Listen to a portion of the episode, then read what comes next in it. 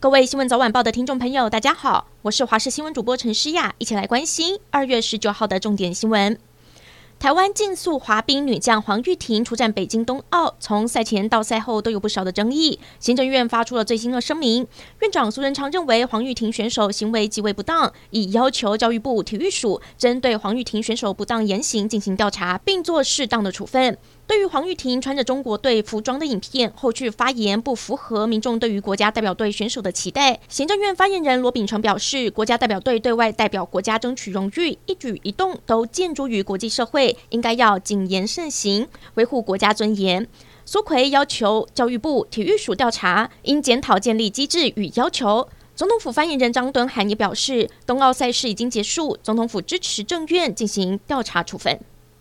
今天国内新增了八例的本土个案，以及六十五例境外移入，包括了高雄砂石场群聚再添三例。新北市也有一名加强版防疫旅馆的护理师染疫，感染源有待厘清。至于高度关注的宗教团体群聚案，再添四例，除了三例是聚会者的家人居隔期间因转阳之外，还有一例是板桥某国中确诊学生的同班同学。陈时中认为，这起群聚案件已经进入了有限度的第二波感染，是否持续扩大，未来两三天是重要的观察期。至于口罩的禁令何时解除呢？他坦言，要完全脱下口罩，可能要经过很长的一段时间。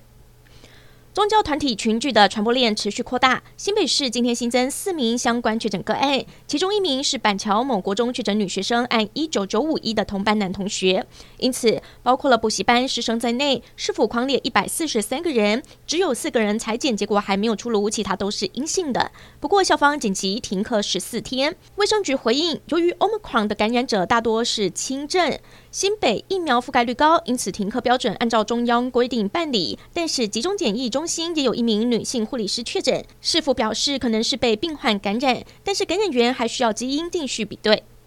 来关心天气。提醒您，入冬以来第一波寒流今天报到，而且越晚会越冷。气象局预估最低温将会落在星期天到星期一的清晨，平地最低温有机会来到七度，但是基隆和新竹等地区体感温度逼近四度，而高山也会有降雪的机会。预估将一路冷到星期二才会逐渐开始回温，但是幅度不大。整体来说，未来一周北部都是又湿又冷的天气，外出要记得保暖。有心血管疾病的族群也尽量减少户外活动。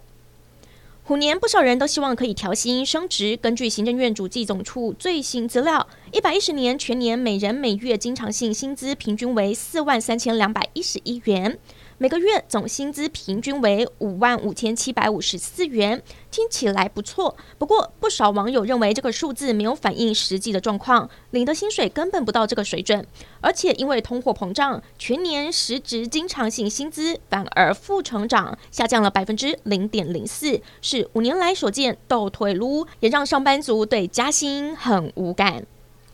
中国十九号通报，一共新增了一百三十七例的确诊，其中就有十九例从香港输入。来势汹汹的香港第五波疫情，香港卫生局当局今天通报六千零六十三例的确诊，其中四例境外入，六千零五十九例本土个案，十五个人死亡，是过去三天内香港单日新增确诊数二度超过六千例。另外，香港卫生署最近还统计了确诊大厦的名单，一共有超过两千八百栋大厦上榜，疫情几乎遍布整个香港。俄乌边界紧张局势仍然在升温，美国方面指出，如今俄国派出的兵力可能介于十六万九千到十九万人，冲突可以说是一触即发。同时，各方也担心俄国制造借口进攻乌克兰。乌克兰最新的指控声称，俄军已经在乌东一些基础设施埋下炸弹，准备制造恐怖攻击假象。至于俄国日前则声称，乌克兰政府打算消灭乌东的俄语族群。